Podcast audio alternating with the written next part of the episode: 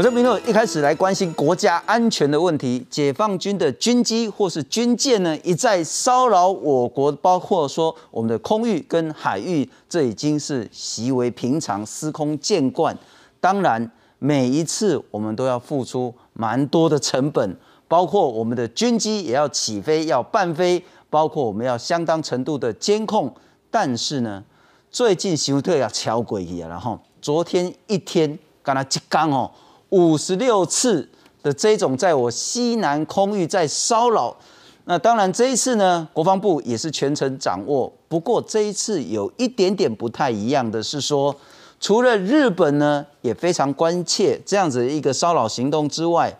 美国国务院已经发出正式的声明，谴责批评中国呢，这叫是破坏两岸以及太平洋的这个和平稳定的状态。另外，澳洲呢也非常关心中国这样子的一个军事上的这种威胁压迫的行动。某种程度来看的话，解放军一再的骚扰台湾，恐怕反而让自己陷入一个困境，甚至面临叫做四面楚歌的局势。我们先来看看这一张图就很清楚。刚才张吉刚娘哈，这是张威安嘛国防部公公布的资料，在昨天一天呢，歼十六呢来了三十四次。苏凯三十来了两次，运八反潜机来了两次，轰六来了十二次，本来呢是五十二次，后来到更晚的时候又来了四趟，所以总计是五十六次。那那来的这个路线呢，大概就是在我们西南边的这样子一个路线。为什么解放军要做这样子的一个行为？这样的行为对台湾造成什么样的压力？而台湾的阴影？是否只能很被动的因那来阿兰的起飞、半飞这样子一个消耗战，以及国际间该如何去制止这样的一个行为？今天上半场好好来讨论，介绍两位特别来宾。首先欢迎是资深的军事记者吴明杰，好，现场好，大家好，非常感谢。再来欢迎是台湾国际法学会的副秘书长林廷惠林老师，你好，主持人好，大家好。哎，明杰大哥，阿姨在冲啥？一刚来五十六盖。我想第一个哈，他当然这些攻击扰台有它的不同的用意，政治、军事层面都有哦。对台、对美、对国际，那甚至他自己内宣的目的、转移压力都有哈。那我先谈一下，就是说基本上，呃，十月一号到现在十月四号，其实四天下合计一百四十九架次哦。那连十月四号是最多，白天五十二架次，晚上四架次哦。那就我们今年以来观察，的确，解放军基本上出动这样的一个比较大兵力的一个规模哈。通常大概跟美军或者国际的一个航母打击群通过巴士海峡进入南海有这个的确直接的关系哦，因为时间上你去对照，那这一次从十月一号观察一路下来到十月四号，的确我们看到这一次哦，在这个台湾的东面，本来在就冲绳的南面这个区块哈，有汇集了六个国家，那总共十七艘军舰哦，在这里进行前所未见的大规模军演。那为什么讲前所未未见啊？因为除了英美这个，还有这个呃这个。纽西兰哦，加拿大，然后连荷兰的军舰都来哦。那最主要是说，这一次有美军有双航舰，就是卡尔文森号跟雷根号。那同时，英国的女王号从关岛也赶到这个地方来，所以等于说英美就有三艘航母打击群哦。那另外连日本的伊势号直升机航母，所以这一批整个连多国的这个联军哦，浩浩荡荡的一路在从东台湾的个东南面的海域有穿过巴士海峡，到十月四号，其实昨天已经。进入南海，那目前已经进入到南海演训哦，所以你看对照这个时间点，十月四号是最高峰哦，是不是全天下来五十六架？那。这样针对性的一个举动，当然某个程度的目的哦，当然是在对针对这些所谓的多国舰队，但是它的背后回应过来还是一样是在针对台湾，因为这些多国舰队为什么会在这里进行大规模联合的军演，就是在对解放军先前不断的对台施加军事压力做一个反制。那同样的这样子的状况，解放军又用。更强硬的方式哦，那来这个对应它，所以这样的一个状况，为什么说到今天，其实我们最新的消息，十月五号，今天国防部公布只剩下一架次，因为这个多国舰队已经进入南海在做演习，解放军改派海上的舰艇在这个南海，其实目前还在进行中，双方也在相互跟监跟对峙啊。是，所以回过头来，我说对台、对美、对国际都有不同的意涵，但是政治上我觉得比较强烈，当然是因为台湾地处于面对中国威胁的第一线啊，我们的距离那么近，所以你看把这个地图摊开，看到它离台湾的空域这么的近哦。那其实你看十月一号那一次更特殊，是说它夜航啊，因为过去来讲夜航大概有运八会出来，但是这一次首次有歼十六，那当天有十架配合两架轰六 K，那飞到。台湾的东南啊，这个绕行到这个海域过来，那这个空域基本上为什么要跑到这里来？当然就是那时候我刚刚讲多国舰队在台湾的东面军演，所以去对它作为一个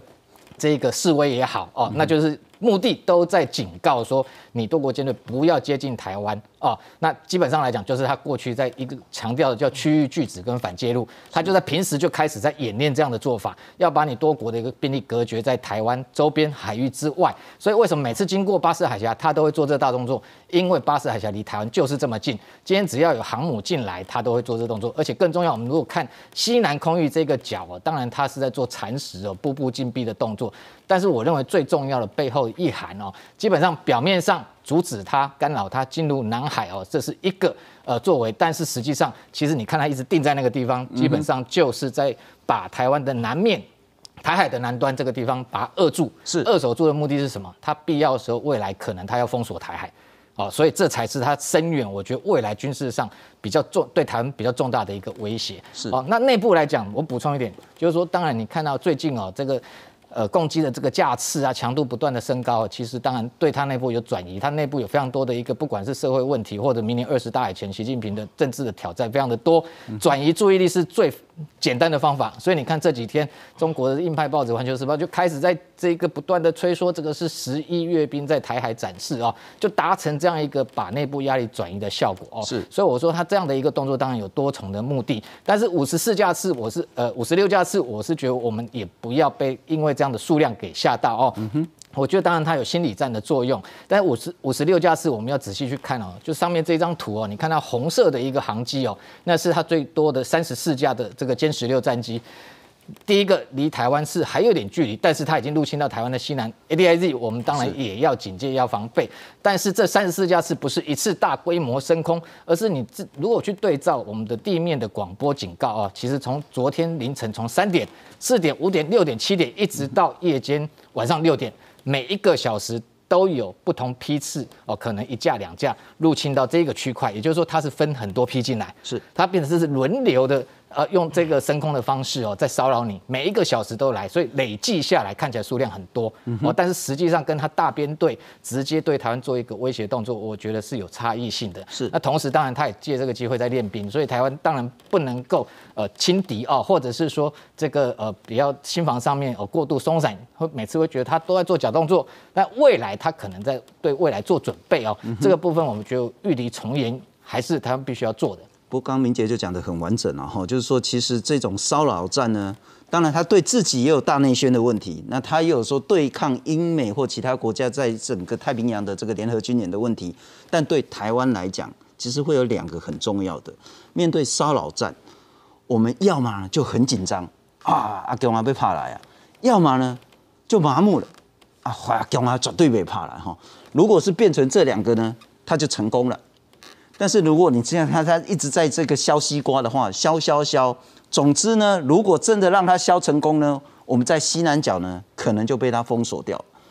那第二个是说呢，我们很重要的情形是在面对整个国际局势的时候，我们如何在保障自己的国家安全之外，又能够让国际的舆论可以站到台湾这边？我在请教林老师之前，我们再来看看，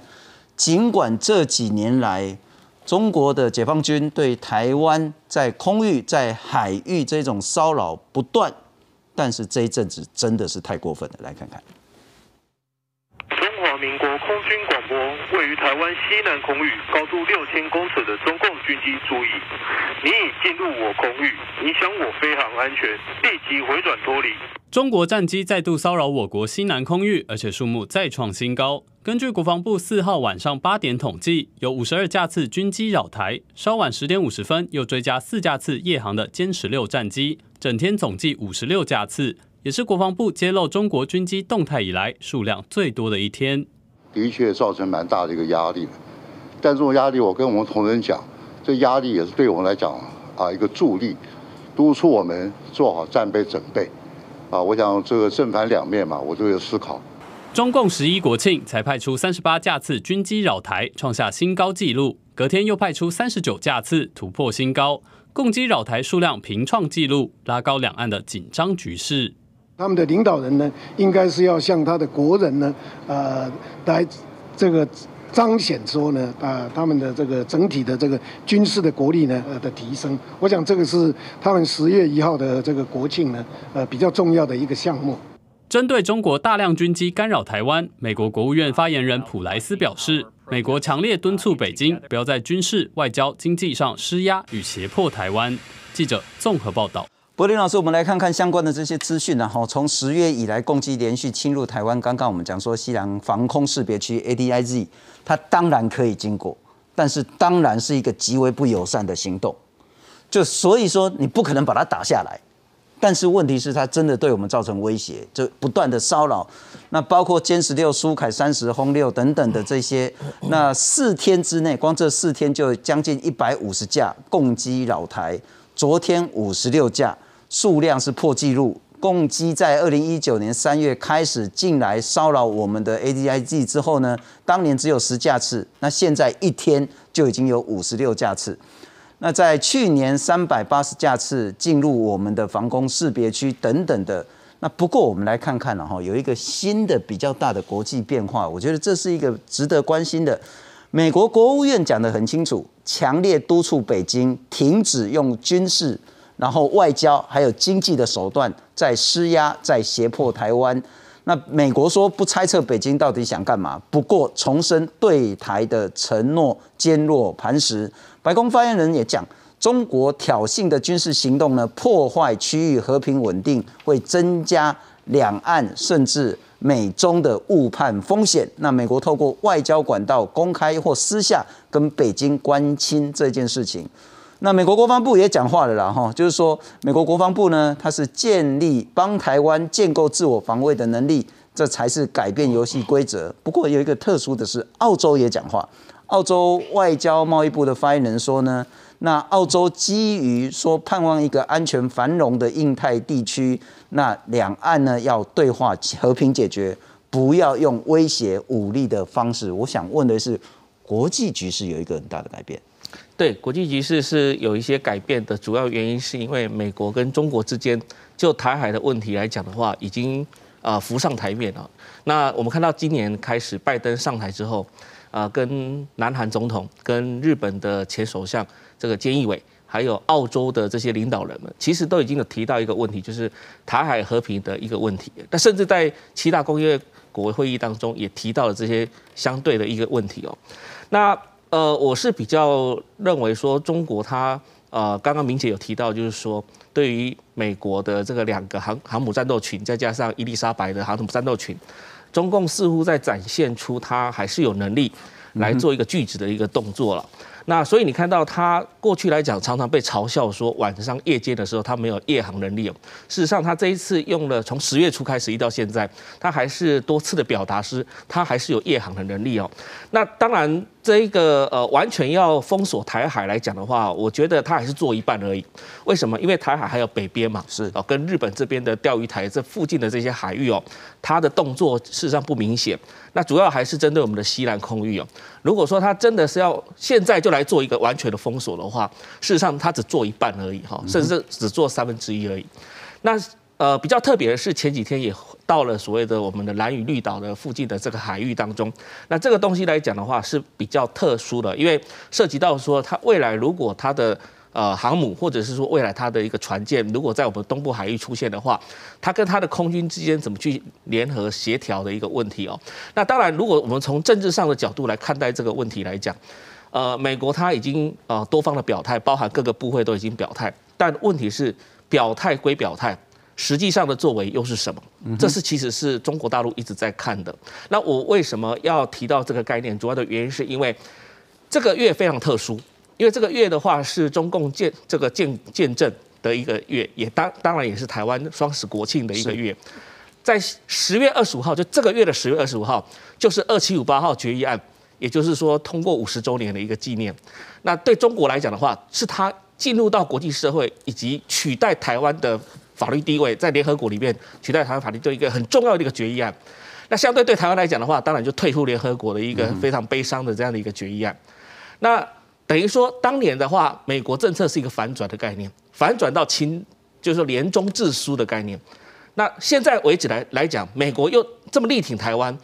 对习近平来讲，因为习近平在今年呃九月的这个二十几号、二十二十二号左右的联合国的视讯会议当中，他说他今年一定会做一件事情，就是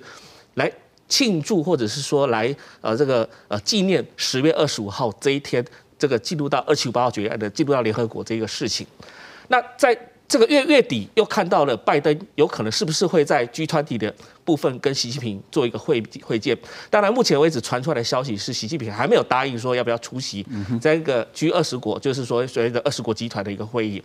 所以我会认为说，在这个月的上半月当中呢，似乎解放军这个动作就在做一个配合他政治上的一个表态。你看到在十月初的时候。国台办发布了一个签字文来批判我们的外交部长吴钊燮，然后接下来解放军的这么大的一个动作，我我认为不单单只是针对这三个航母战斗群，当然上一次卡尔文森号经过南海的时候，中共也是用这样的二十多个架次来做表现，那这是针对航母战斗群来没有错，但是从从政治上的角度来解读的话，的确他是在跟美国在进行一场所谓的。台湾是我的概念的，在那个圈地的一个一个效效应在里面。然后呢，对美国来讲的话，它就是现在，因为我们现在图上没有很多的美军的讯息。如果美军信息把它摊开来讲的话，我相信，因为包含夜间的时候，都有美军来告诉中共的军机说 attention，或者是说传出这样的讯息出来，就代表说美军也时时刻刻，就如美国的国防部副部长希克所讲的，他时时刻刻的他们都在盯住整个台海的局势。所以这就是什么东西呢？就是在所谓的信任度跟再保证的这个概念上面，去凸显出台海在中美之间的这样一个政治角力当中，一个美国到底要怎么样用什么样的方式来协助台湾或防卫台湾的一个问题。当然，这个东西又涉及到了澳洲的角色，因为在今年拜登上台之后。时时刻刻也在跟日本、跟澳洲在讨论，因为他们有个扩德的一个机制，又加上现在的阿库斯的一个机制之后，这时候呢，如果台海有事的话，到底美军如果有一天真的出兵台湾的情况之下，是日本自卫队以及澳洲的军队能够扮演什么样的角色？这就是现在为什么在政治议题上面，这两个国家已经表态了，而表态的结果之后，接下来要付诸实际的动作，而解放军正在盯着他们怎么去做这样的付诸实践的一个动作。是是是，不过明杰大哥，因为您跑军事，当然会非常清楚，所有的战争它都会有一个局部性的战术的问题，以及比较大的战略的问题。是，或许在战术。北京解放军对台湾的骚扰战呢是成功的，因为他来一台，可能我们就要三台跟着他一起飞，会消耗我们很多很多的这些军事上的这些能量。但在战略上，恐怕我们再来回到这一堂，他一直在我们西南的 ADIZ 这边跑来跑去，跑来跑去。说实在，真的还拿他没皮条，你也不能把他打下来，你就只能半飞，看他是不是进一步造成我们军事上的一些威胁。但他一直频繁的骚扰。就凸显了他对于台湾的野心，甚至对于跨过台湾的更大的一个野心，会逼得更多的国家，包括美国、包括英国、包括日本、包括澳洲，他必须想说，你到底被冲上？本来两岸还可以说啊，你是我的，我是你的，在那边挥挥啊，还有一点点模糊空间，那国际也不去管你。可是当你的动作越来越大、越来越强的时候，你会使得国际在意说。到底台湾会不会是一个重要被牺牲的一个棋子？再来是说，当各国的这些军事呢，会慢慢的到西太平洋这个地区来的时候，对老共、对解放军真的是一个战略上的好处吗？就我觉得，呃，面对中国这个解放军这么多的频繁骚扰，看似对台湾当然有一定的军事压力哦，那看似好像一个危机，但是其实也有可能。对台湾是一个转机哈。为什么这样讲啊？其实我们就是说，国防部发布的这个图上面，当然就是只有共机的哦这样的一个架次哦。其实我们长期观察发现，其实从去年开始哦，共机频繁出海之后，有另外一股力量，其实把它往回推，就是美国的军机是哦。那美国军机只是因为它没有公开哦。那其实，呃，美国军机不管是像 R C 一三五 W 哦，R C 一三五 S 哦，频繁的对中国进行所谓抵近侦察，它在进行一个叫侦察式的威慑啊，这样的侦察式的威慑目的就是说，就像刚刚讲的这个美国副部长啊，或印太司令，他每天这个在盯着解放军的动态在看，因为我的侦察机长期不断的在这里也对你进行侦察，看你共军的。这个一举一动是不是有的确有汇集兵力也好，有异常动态，是准备的确可能对台动武，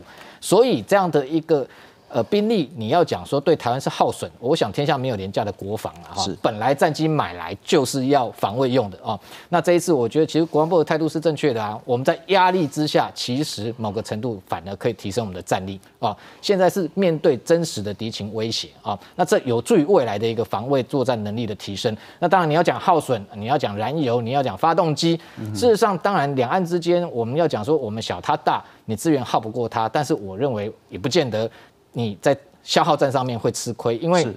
解放军有多少军备要养，航母舰队不断的打造，核动力潜舰这些等等，其实。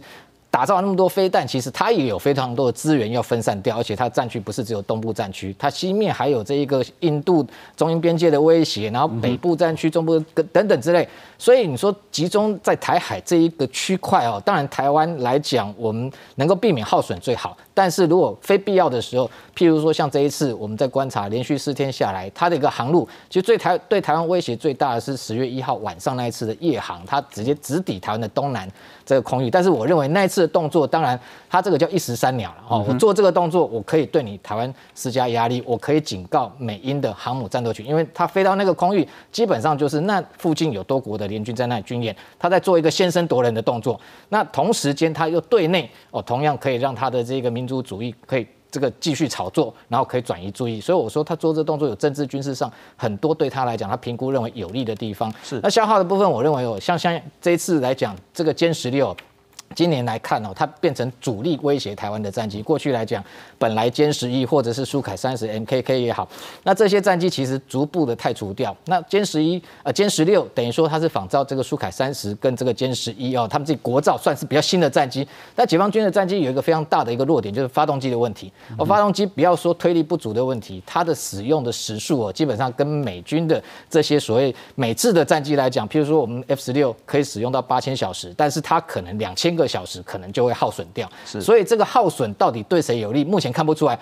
更重要是说，耗损不是只有台湾跟解放军两面在比，背后你看现在多国军力越来越多，美军如果美军的军机也加进来，像这一次哦，我们看到为什么它会出动到五十六架次哦？因为你如果算一算哦，把这个美军两个航母打击群加上英国伊丽莎白女王号，至少百架以上。我讲战机哦，是不含直升机，舰载直升机来讲，至少可能将近两百架，但是光战机。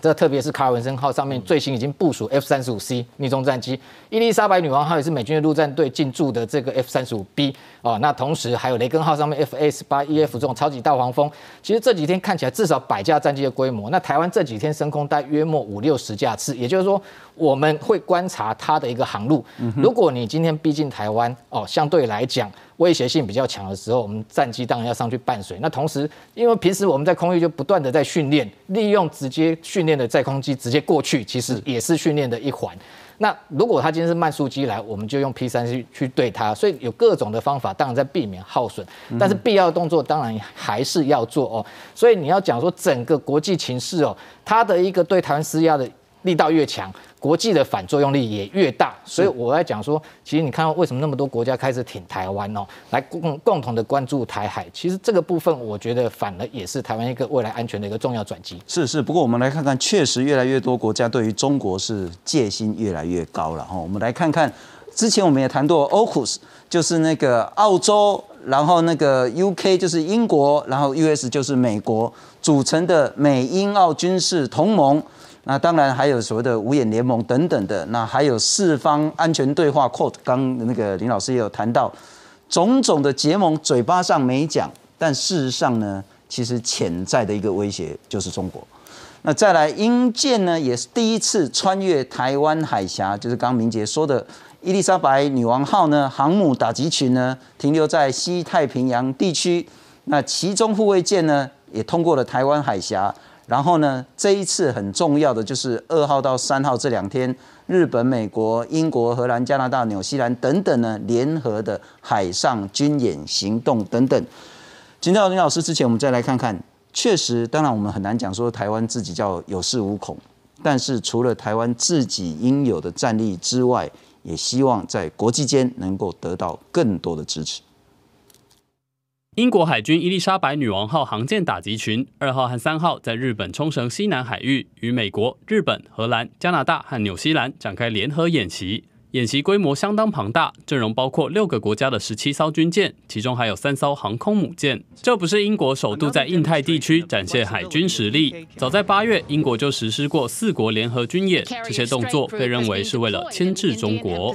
那这主要就是应对中国海警法的实施，还有中国的一些呃军事扩张的行动。呃，那呃以美国为首的这个民主国家，呃。对于中国这种军事的威胁，就是会采取贺阻的行动。美国为了应对中国的威胁，携手英国和澳洲成立新的军事联盟 AUKUS，而且美国将会分享核子潜舰技术给澳洲，也是五十年来美国首度输出这项技术。Today we're taking another historic step to deepen and formalize cooperation among all three of our nations, because we all recognize the imperative of ensuring peace and stability in the Indo-Pacific. over the long term. 中国军事实力的崛起，让美国加强和周边国家的结盟，透过多边的军事合作，在印太地区和中国对抗。记者综合报道。柏林老师还是回到刚刚那个，我们大概也不太会期待说，因为这样子一个国际局势改变，中国就放弃骚扰台湾。但是这样的局势对台湾会造成什么样的影响呢？这个有利有呃坏哈，就是说对台湾来讲的话，呃，其实。目前台海的议题能够浮上台面，以及变成各国领袖都关注的焦点，其实也要拜中共之赐啊。是，因为他每天不断的来骚扰台海，结果造成日本自民党跟台湾的执政党之间有这样的一个联系。然后呢，因为他每天也不断的来压迫台湾。外交上压迫台湾，军事上压迫台湾，也让所有民主国家集结起来，来协助台湾，来帮忙台湾，来替台湾的声援。所以很多事情来讲的话，就是说有利有弊。好，那呃，我再举一个例子啦，就是扩的这个澳洲，我常常跟澳洲的一些国防部门的一些前官员或者是学者，他们有视讯的时候，我常常跟他们讲说，不好意思，因为你们这四个国家就是美日印澳，就是你们的国力最衰弱，所以因为你们没有。核子武器嘛，你们也没有任何核子动力潜艇，你们人口也是最少。然后呢，你过往来讲的话，你需要这个原物料送给中国，或者是跟中国进行买卖。所以在这种情况之下，他当然挑柿子挑软的吃嘛，所以只会欺负你嘛。所以你可以看到一件事情：当你这 Squad 当中的实力最弱的这个国家被美国武装起来之后，我们可以说这就是一个武装的一个概念，就是说美国跟英国来协助澳洲。阿库斯这个来提提升它的一个核子动力的这样的一个能力来讲的话，你也不难保说未来他不会再提供更先进的武器，包含他也承诺说，美国也承诺说未来所有的战机都可以停靠在澳洲，然后再加强从阿富汗撤军过来一些相关能量也会在澳洲的达尔文港或者澳洲的所有的相关的一些基地在协助，另外还有协助澳洲的造船业，就特别是。军舰的造船业的那个发展，比如说阿德雷德或者是博斯那附近的一些相关的造船厂，所以简单一句话就是说，当美国看到哪一个国家的实力在弱的时候，他会尽全力的去协助这个国家，将他的能力，特别是军事能力拉抬到一个可以跟中共之间足以对抗的模式。是，那就换句话讲，就台湾，如果台湾被美国发现到说在哪些防御的能力上面有一些问题的情况之下。当然，美国在这部分有可能就会来协助台湾，来加强台湾。你要用买武器也好，用技术转移也好，用其他的方式也好。所以呢，我要讲的是说，呃，坏的部分来讲的话，每天就是这样的骚扰，我们每天只能过这样的日子，然后每天的提心吊胆，每天来这个呃做这个所谓的空域的一个防范，然后我们国防部每天都必须要去二十四小时的盯着中共机的这个一个一个动态来看。但是好的一地方来讲的话，就是说我们可以从。其他的先进国家，包含美国、包含欧洲的国家，他看到这种局势之后，因为这是失衡的状态嘛，失衡状态的话，就要把它 rebalance，就是再平衡，在平衡的状态之下，就会来协助台湾发展多样性的武器。一个就是得不不得不孤必有邻，是的。第二个就是生于忧患啊，是，就是我们有足够的准备。不过这件事情恐怕更重要，我们一直在讲说，不不管先前谈阿富汗，不管谈其他的国家，总之台湾是自己的国家。自己的国家当然要自己防卫。那我们来看看呢，国防部去分析说，中共中国它现在航母已经有两艘了，那也有零九三型的核动力潜舰，那相关的这个作战能力呢越来越强，特别是二零二五之后呢，中共在区域就是封锁台湾的这个能力呢会大幅的提升，甚至叫做日趋完备。那有三期。快速多点犯台的能力了，对台湾会造成非常非常大的压力跟挑战。那当然，这个明天立法院会审预算高达两千四百亿的八项战备的提升。那当然对台湾的战力来讲，这八项是重要。我还是想请教一下明杰兄，攻击的骚扰一定会持续，恐怕还会再更大的力道。那我们不管是民众乃至于国军，该用什么样的态度来引领？对他的目的，基本上我觉得这个心理威慑的目的还是很强啊。那让你台湾变成两极化，特别是一个我们经常讲，有的人